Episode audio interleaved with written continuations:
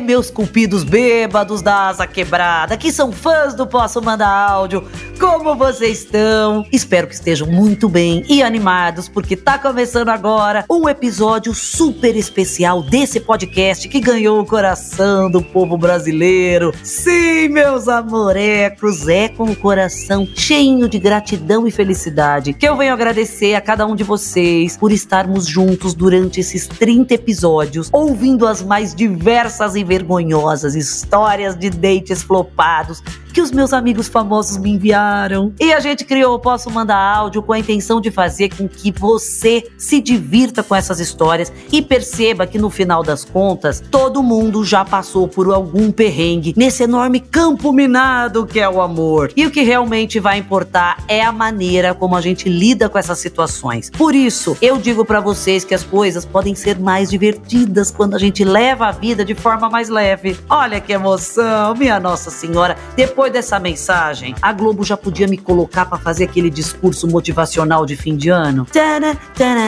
Dona Fernanda Montenegro, imagina? Ela vai ficar preocupadíssima. E amor, se ela souber disso, acho que ela nem vai. E para esse episódio especial, vamos escutar três histórias de convidados diferentes.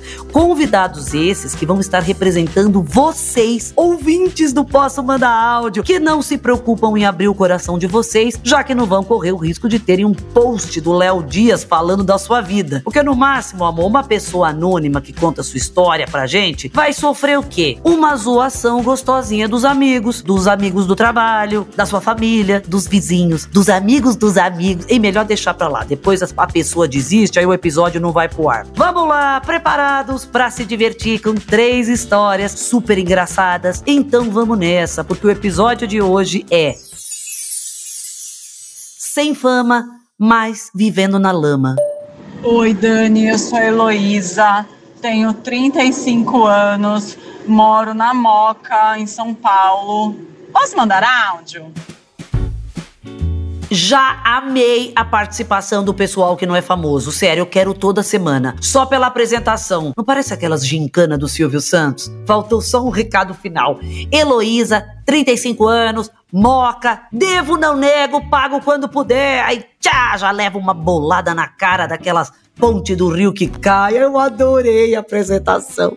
A história aconteceu no Tinder. É, conectei com um cara muito gracinha, muito fofinho, super descolado, alargador, tatuado. As fotos, assim, um cara muito bonito e muito estiloso. Muito meu perfil. Ô, minha anja, depois de 30 episódios desse podcast, a única certeza que eu posso ter nessa vida é que esse cara não era nada disso que você viu na internet. Não tô certa? Conta pra gente, Heloísa. E muito carinhoso, muito educado era cozinheiro, trabalhava num restaurante X. E a gente foi conversando e falando muito de comida e nananã e blá blá blá. E conversamos acho que algumas semanas, assim, até se encontrar. Peraí, você conheceu um boy cozinheiro e ainda ficou semanas conversando com ele? Nossa, do jeito que eu sou, no dia seguinte eu já tava na casa dele, com um colchonete só para fazer as três refeições. E tudo certo, mas nada de chamada de vídeo, nada de muita foto, era mais papo mesmo. E chegou o um momento que a gente decidiu se encontrar e ele foi até minha casa. E quando ele chegou na minha casa, eu fui abrir o portão pra ele, eu olhei, eu falei, ué, cadê, eu, cadê o cara, né, que tava conversando?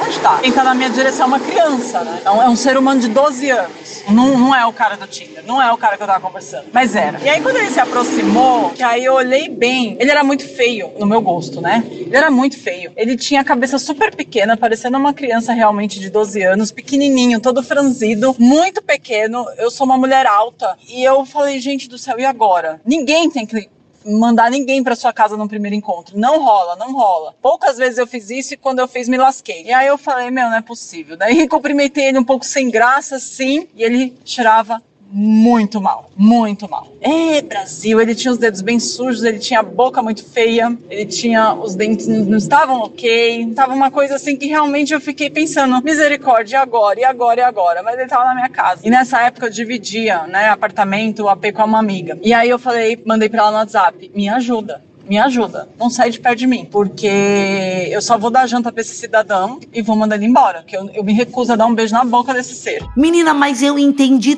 tudo agora. Ele não era o cara do Tinder. Era um hippie aleatório que ei, tava passando assim na tua rua, bem na hora que ia ter o date, e aí você, coitada, acolheu ele e decidiu ajudar por engano. Falou: ih, gente, tadinho, fica tentando viver das coisas que a natureza nos dá não come direito, às vezes é difícil de diferenciar, sabia? Às vezes é só um hipster mesmo. Ele entrou na minha casa, só que o menino era muito bonzinho, gente. Eu tinha, tive dó, porque ele conversava tão bem, era tão fofinho, tão coração bom, mas era mentiroso, né? Mentiu a altura, mentiu, mentiu ele, mentiu ele inteiro. E aí a gente conversou, só que esse menino ia embora. Chegou na minha casa umas 7, 8 da noite, foi embora quase uma da manhã. Uma da manhã conversando, conversando, conversando. Ele falou, nossa, eu quero muito você na minha vida tal.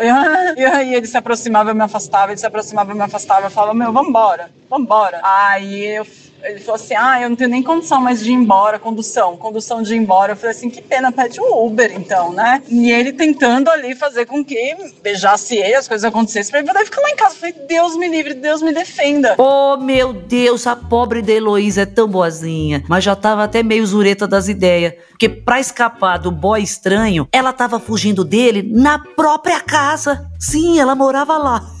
Socorro. E eis que eu consegui tirar ele de dentro de casa.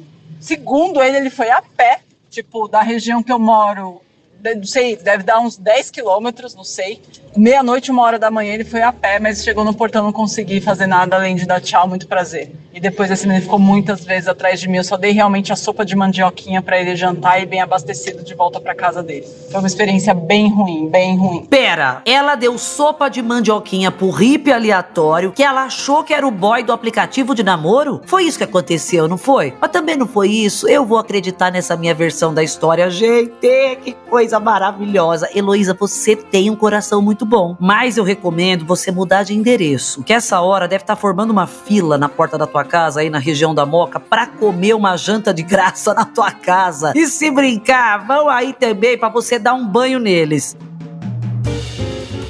Elo, que amor, muito obrigada por ter compartilhado a sua história com a gente. Eu espero que você tenha encontrado ou encontre um boy com um coração tão bom quanto o seu mas que pelo menos tenha uma higiene pessoal em dia, né? Entenda assim que é uma das coisas mais importantes pra gente ter um convívio em sociedade, não é, minha gente? E como eu falei para vocês, meus fãs onços do Posso Mandar Áudio, o episódio de hoje é pra lá de especial, porque a gente tem várias outras histórias aqui. Sim, temos outras histórias de vocês que acompanham o nosso podcast. Então, sem mais enrolações, vamos pro próximo áudio. Oi Dani, tudo bem? Aqui é o Vitor, eu tenho 27 anos, sou de São Paulo, capital. Quando eu era mais novinho e bem mais inexperiente, eu tinha um boyzinho que morava em Taubaté. Vamos colocar essa cidade aí, já que ela é mais polêmica. Amei que já colocou Taubaté na história para as nossas expectativas ficarem altas.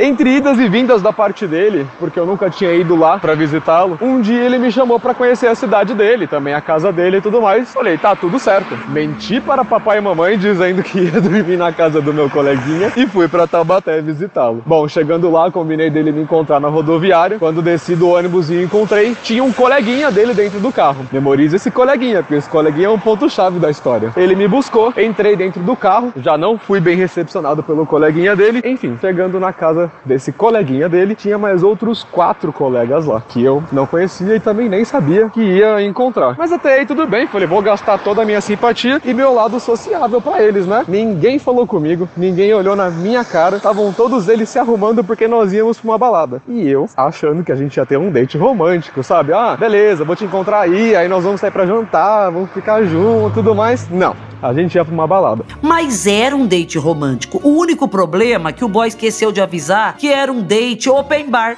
com você e mais seis pessoas.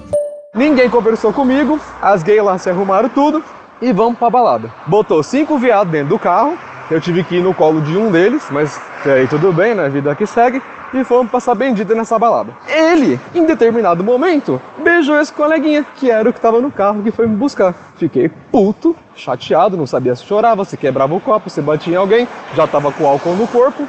Fui lá e beijei outras pessoas, que eu também não sou otário, né? Já tava lá, né? Tinha carne nova no pedaço.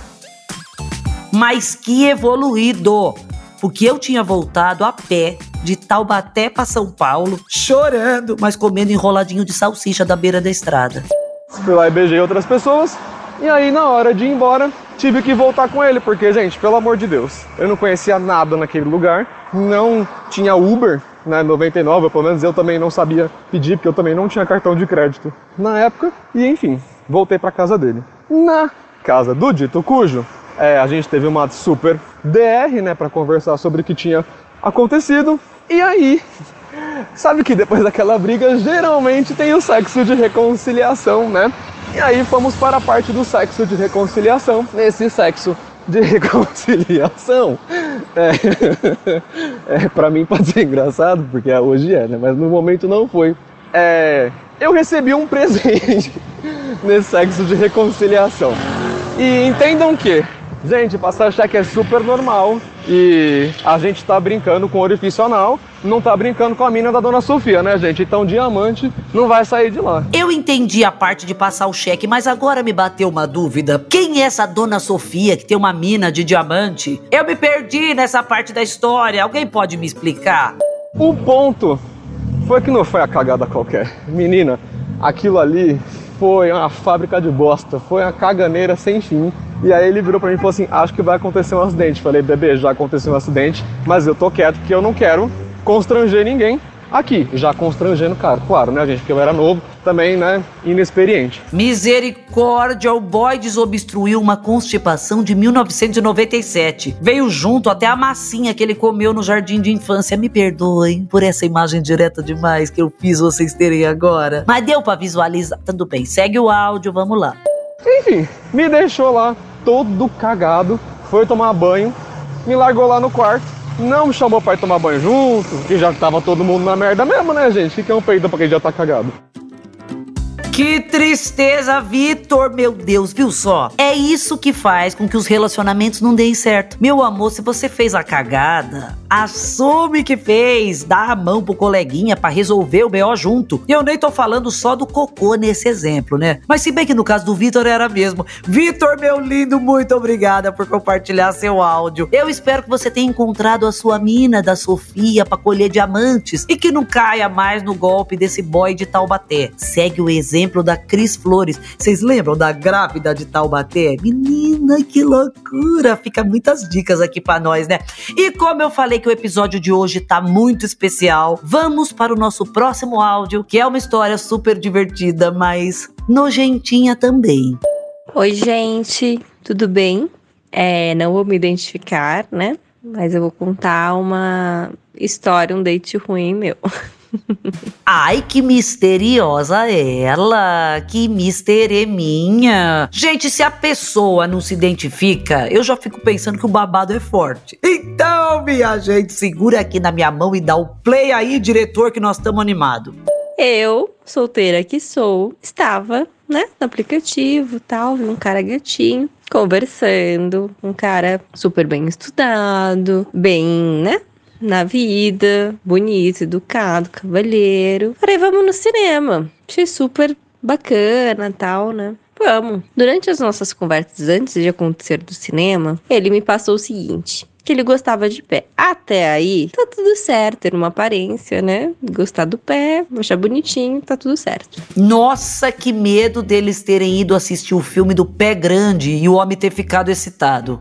Chegou, foi me buscar no meu trabalho, a gente conversando tranquilamente e a gente foi no cinema. Quando eu fui no cinema, ele não parava de olhar o meu pé. Tipo, cagou pra minha cara, cagou pro meu corpo, só olhando pro meu pé. O filme inteiro e eu lá assistindo o filme. A sorte é que eu estava no cantinho. Quando eu estava no cantinho, eis que ele tirou minha sandália, não falei nada, fiquei quieto olhando pra tela. De repente, o cidadão levantou a minha perna, como se eu fosse uma circense.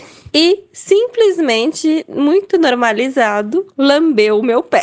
Eu amei essa parte e levantou a minha perna como se eu fosse uma circense. A coitada se contorcendo toda pro boy lamber a cutícula que foi feita no mês passado, no dia do pagamento. Meu Deus! Eu tô rezando pra ela não ter ido trabalhar com aquela sandalinha de plástico. Eu adoro, mas só quem usa sabe o chulé que dá. Plástico grudado no pé da gente o dia inteiro. Como se fosse me beijando, mas não era me beijando, era beijando meu pé, né? E aí eu fiquei com uma cara, eu não sabia o que falar, eu não sabia o que responder. E o cinema foi isso. Basicamente, ele beijando mais meu pé do que olhando a minha cara, olhando tudo.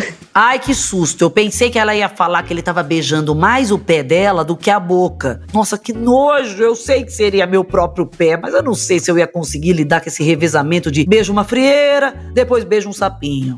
Pois me levou em casa e tudo mais. PS.